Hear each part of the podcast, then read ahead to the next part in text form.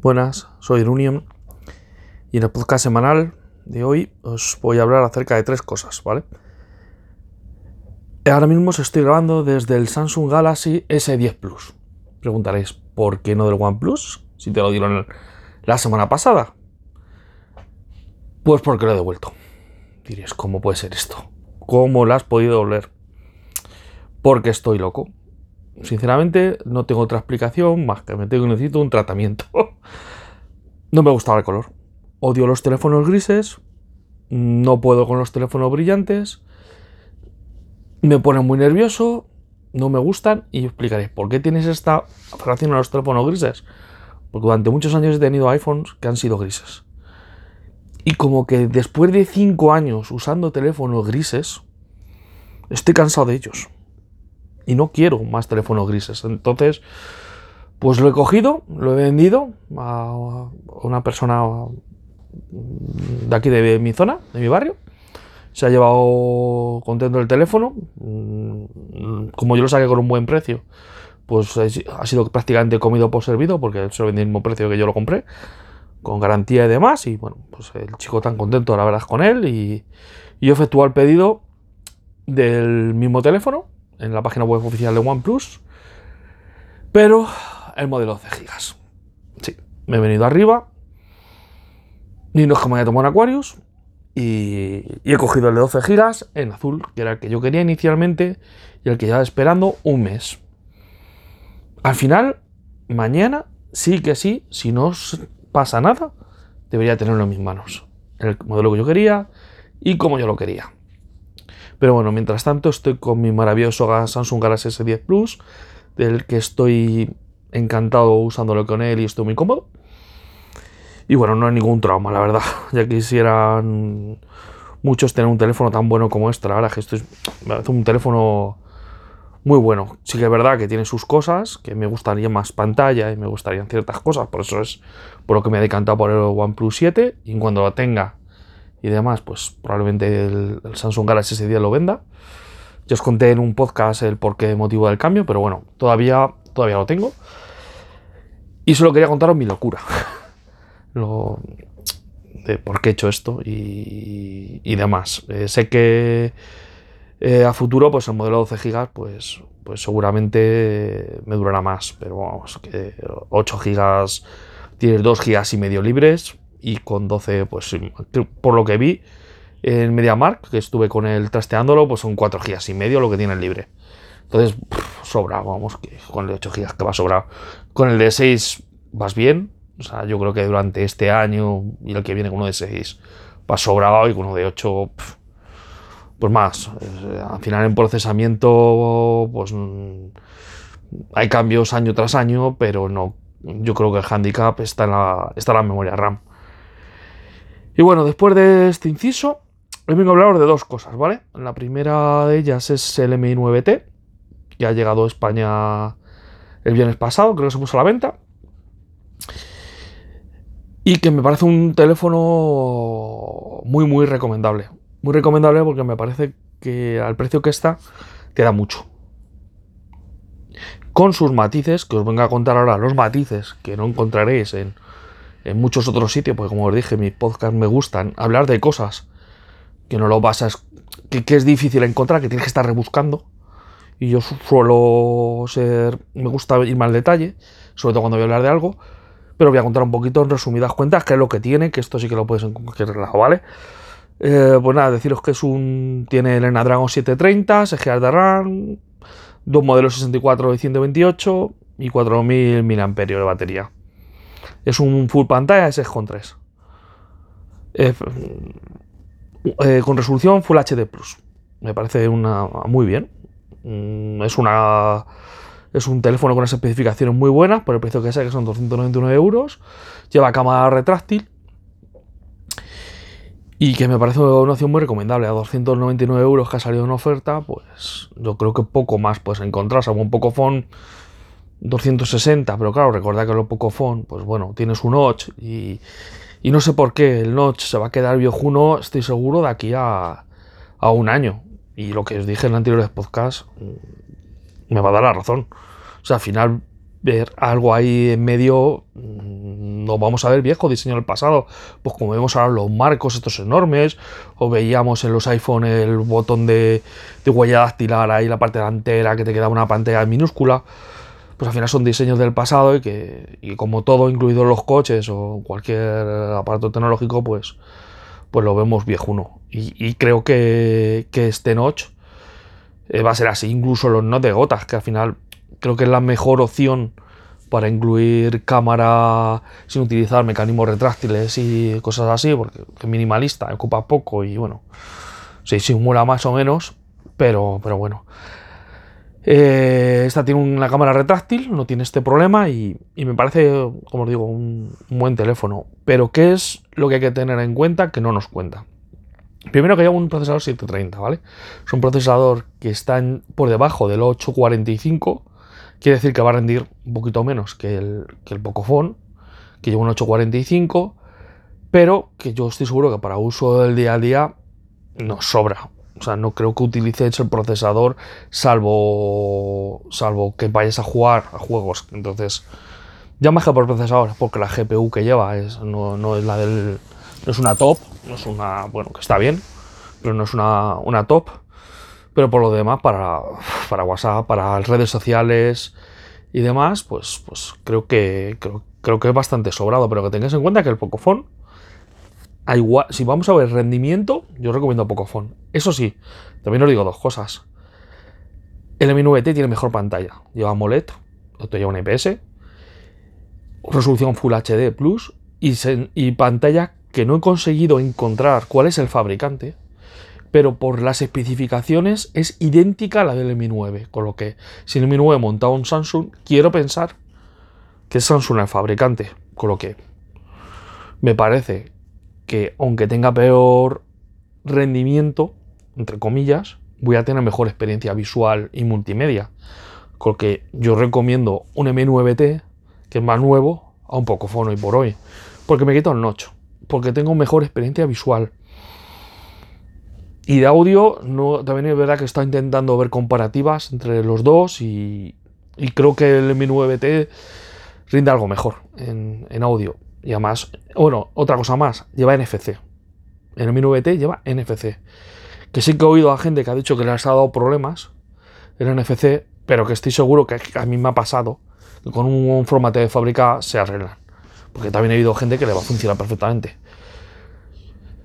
¿Y por qué os digo esto? Bueno, lo enlazo rápido, ¿vale? Porque si no me voy por las ramas. Eh, yo tengo un Nokia, tengo, bueno, sigo teniendo el Nokia 9, ¿vale? Un teléfono que a mí me encanta por la cámara que tiene. Es una cámara especial que tiene seis ópticas, una de ellas stock.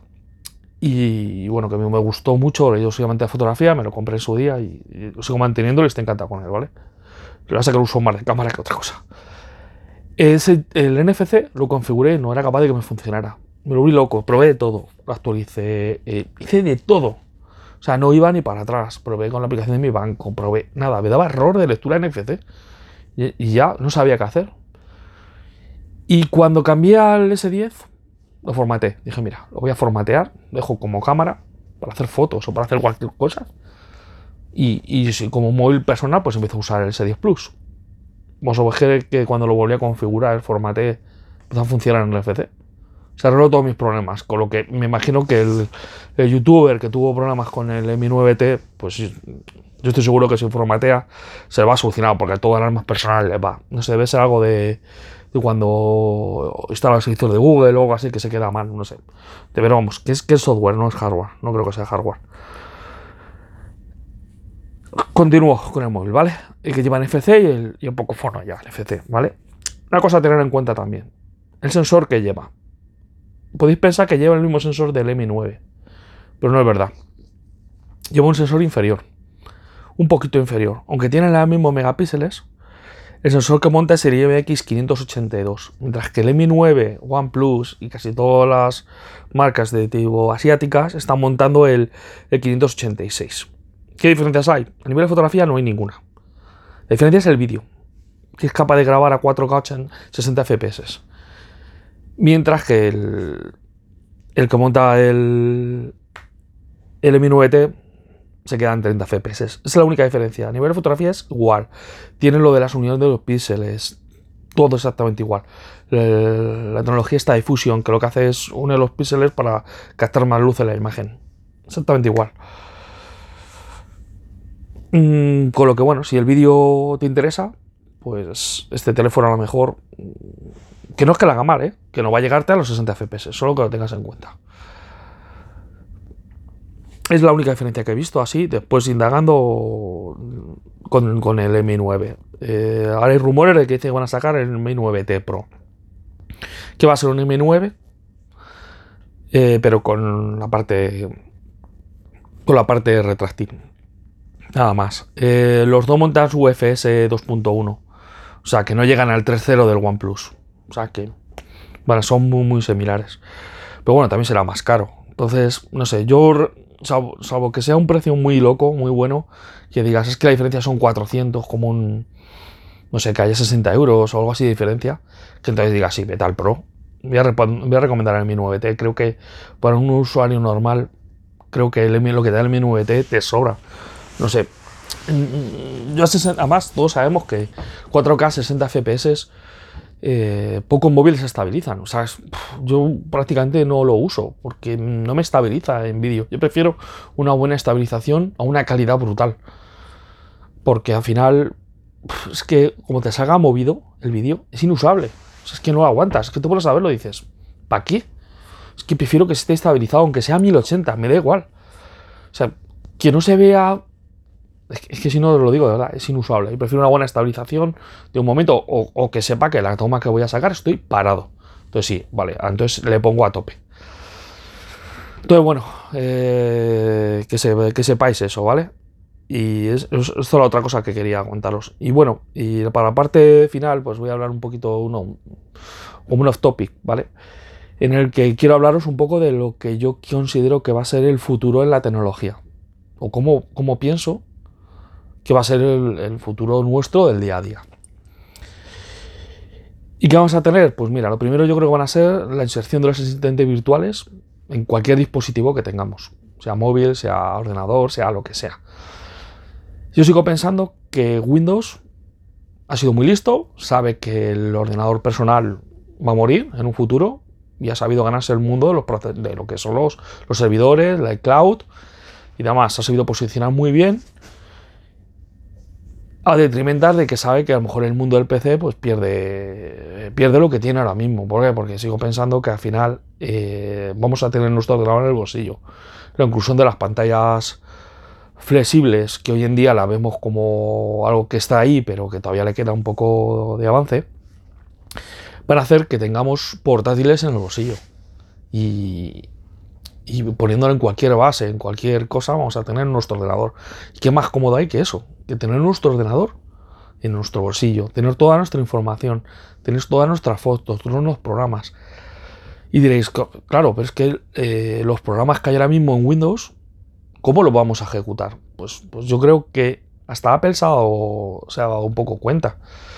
Eh, durante el tiempo de transición en el que se hagan las aplicaciones potentes, va a haber Mm, aplicaciones que se van a hacer compatibles de, sistemas operativos móviles a ordenadores para poder tener las dos cosas.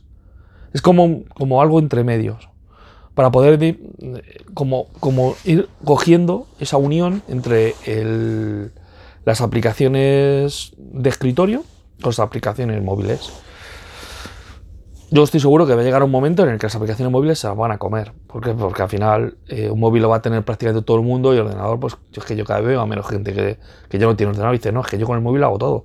No es que tengo una tablet y lo hago todo. ¿Qué, necesito? Entonces, eh, yo creo que van a ir por ahí un, poco los tiros. Y para las aplicaciones potentes probablemente tengamos una especie de virtualización de aplicaciones que se ejecuta una parte cliente-servidor y que todo el cómputo general se haga en una parte de servidora. Similar a lo que, lo que quiere hacer Google con, las aplicaciones de juegos y que es como tener una videoconsola en cualquier punto. Va a ser algo así, o sea, lo tengo claro.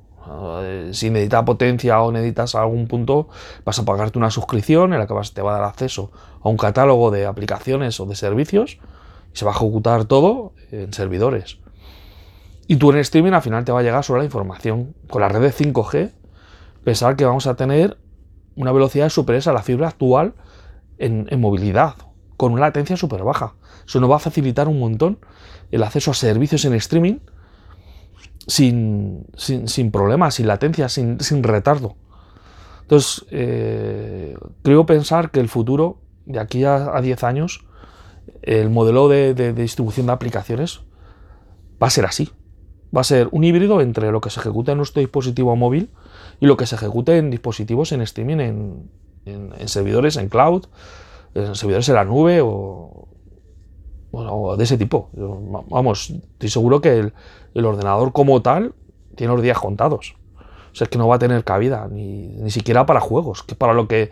Porque ahora mismo eh, la gente que se compra ordenadores es por dos cosas, es por comodidad y ahora con una dock lo vas a poder solventar, o porque quiere jugar, o porque quiere hacer procesamiento gráfico o de vídeo. Y si eso te lo dan en remoto, en streaming, ¿qué más da? Si vas a tener una línea potente, vas a poder procesar nuestro vídeo en tiempo real en un servidor y va a poder volver en segundos. Un giga. Estás hablando de un giga. Entonces, bueno, quiero pensar que el mundo de la informática uh, va a ser algo así. Vamos, estoy prácticamente seguro. Por lo que está yendo, yo apostaría que es algo así. ¿Qué más? Eh, otra cosa más, el, iPhone y el iPad. ¿Qué pensáis? Yo pienso que igual que, por ejemplo, Android ha sido inteligente y ha dicho abandonar las tablets, no tienen sentido hoy en día. Porque Apple les ha comido la, la tostada y luego porque están seguros que están viendo y dicen, es que con una pantalla plegable ¿Qué sentido va a tener las, iPad, las tablets en un futuro? Si voy a tener una tablet en mi bolsillo. Pues yo creo que Apple al final va a acabar fusionando, cuando Android le esté machacando, eh, esta unión entre tablet y móvil, va a acabar fusionando el iPad y el iPhone con un teléfono plegable o, una, o iPad plegable. O sea, las tablets, sigo pensando que, que ahora mismo es una solución muy buena, pues una pantalla grande, móvil, con una potencia que nos da pues una versatilidad bastante importante, pero que no, a futuro, si la puedes plegar y meter en tu bolsillo y se cumple lo que ha dicho empresas como Huawei o Samsung, que han dicho van a sacar pantallas plegables de 13 pulgadas, entender qué sentido tiene tener una tablet teniendo un dispositivo que llevas en tu bolsillo de 13 pulgadas. Ninguna. ¿Que no lo vas a ver este año o el siguiente? Probablemente no. A lo mejor es aquí a 5 años.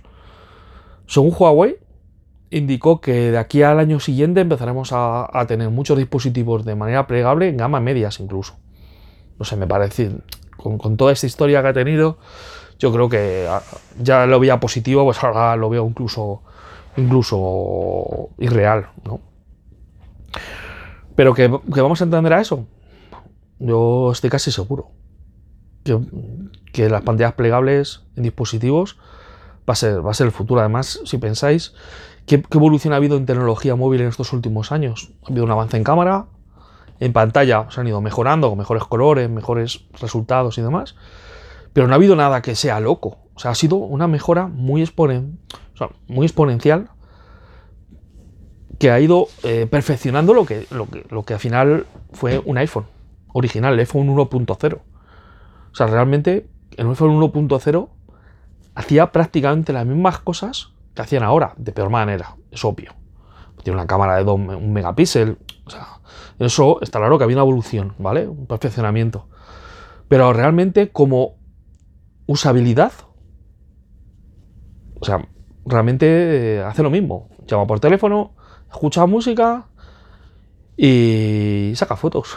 O sea, eh, es que es lo mismo, es exactamente igual. Ha, ido mejorando, dándole alguna funcionalidad más, pues como el modo de esto, pues como, no sé, eh, eh, un altavoz potente, no sé, las, cosas que han ido poniendo los móviles. Pero realmente ha sido una mejora de lo que, de lo que, de lo que salió inicialmente. Y yo creo que con la inclusión ahora de, las pantallas plegables, vamos a tener algo más, vamos a tener un, vamos a tener pues, posibilidad de tener una pantalla grande, un monitor en el bolsillo. Que sea un poco más gordo, pues sí, pues vale, puede ser, habrá diferentes tamaños o, seguramente se mejorará para que sea cada vez más fino. Pero vamos, quiero pensar que el ordenador le quedan, le quedan lo que tarden en esta tecnología en, en funcionar correctamente, ¿vale? ¿Qué más? Eh, los asistentes virtuales que os he comentado antes, que tendremos en todos los dispositivos. Igual pienso que vamos a tener en casi cualquier cosa que nosotros usemos, al ser gafas, que ya hay alguna cosa, pero creo que Apple estaba trabajando en, dar una vuelta a eso, a las, a las huelgas, dar una vuelta a las suyas, a Apple Glass, y, interaccionar ahí con asistentes virtuales, con cámaras, con pantallas, y poder ayudarnos en el, día a día. Entonces creo que van a salir diferentes dispositivos. No sé si a corto o largo plazo esto, bueno, es una cosa, una idea que tengo yo, en el que nos van a intentar ayudar en el, día a día. O sea, imaginaros que vas con tus Google Glass o Apple Glass o como se llamen y estás perdido. Entonces eh, vas por reconocimiento CR, pues vas a poder ver, eh, te, va, te, va, a situar con el GPS donde estás, momento CR o, o, lo que sea, vas a ver un detalle y vas a ver colocarte exactamente donde estás y decir, mira, pues, pues eh, para llegar a tu casa tienes que andar por la, tienes que ir por la derecha. Y ya está, y vas a poder salir de la situación. Entonces, pues bueno, eh, esto con la tecnología 5G va a poder, va a poder vincularse perfectamente tu teléfono móvil. Más, podría ser perfectamente tu teléfono móvil. Eh, y creo que va a haber más dispositivos de ese tipo. En el que vamos a tener varios gadgets que, nos, que, que ahora mismo formen parte de nuestra vida, que van a estar conectados a Internet, que nos va a dar diferentes funcionalidades. Pero bueno, eh, yo creo que es una cosa que, también va. que también va, van a aparecer. Poco a poco, porque la verdad es que yo el tema de Google Glasses pensaba que iba, que iba a ser un poco más disruptivo, pero al final, no sé, por el tema de privacidad, que yo lo entiendo ahí, porque tenía una cámara y demás, pues al final o se ve muy claro que estás grabando o no, pero bueno, es que al final si levantas un móvil también pues pues grabar a alguien. No sé, es, una cosa que no. También para la parte de la conducción que te podía distraer. No sé, si le dan una vuelta y lo consiguen hacer usable, yo creo que al final puede ser muy útil. O sea, puede sustituir perfectamente un teléfono móvil en funciones básicas. Y bueno, pues esto, esto es un, poco de las cosas que quería, quería contaros. Otro día me gustaría hablaros también de coches, lo que creo que van a ser los coches del futuro que bueno, ya se están viendo, cosas que al final dentro de unos años veremos como del pasado, ¿no? No sé, alguno a lo mejor de lo que me escuchas se acordará de, de los coches antiguos de gasolina cuando tenías que tenías una palanquita a la izquierda que tenías que tirar hacia atrás para poder subir la mezcla de aire y gasolina que hoy en día eh, un coche claro todo hace automático antiguamente tenéis que hacerlo así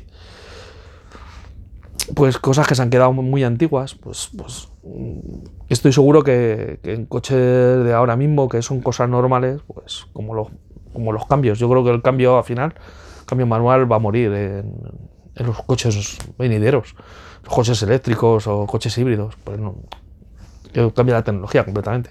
Todo bueno, un día en un podcast os, contaré un poco acerca de lo que pienso que va a evolucionar el, el automóvil. No es que sea muy ducho yo en en coches, pero sí que me gusta la tecnología y los coches eléctricos sí que los miro un poquito de reojo, los miro un poquito más, porque me llaman, me llaman más. Y bueno, pues esto, esto es todo. Eh, el siguiente podcast, pues eh, la semana que viene, pues contaré a qué tal me ha ido el, el OnePlus, si me ha llegado todo bien. Y bueno, seguiré, os seguiré contando, os daré una review sobre él aunque ya podría hacerla, pero prefiero tirarme con él una semana, que vea, que vea sus fallos, igual que yo lo vea todos los móviles. Soy muy. Yo me fijo en cosas que, que mis compañeros a final de trabajo se me, dicen. ¿Cómo te fijas en esto? Pues, pues sí, me fijo, me fijo. Pues, pues bueno, os lo contaré, ¿vale? Pues venga, un saludo a todos y os veo en el siguiente podcast. Adiós.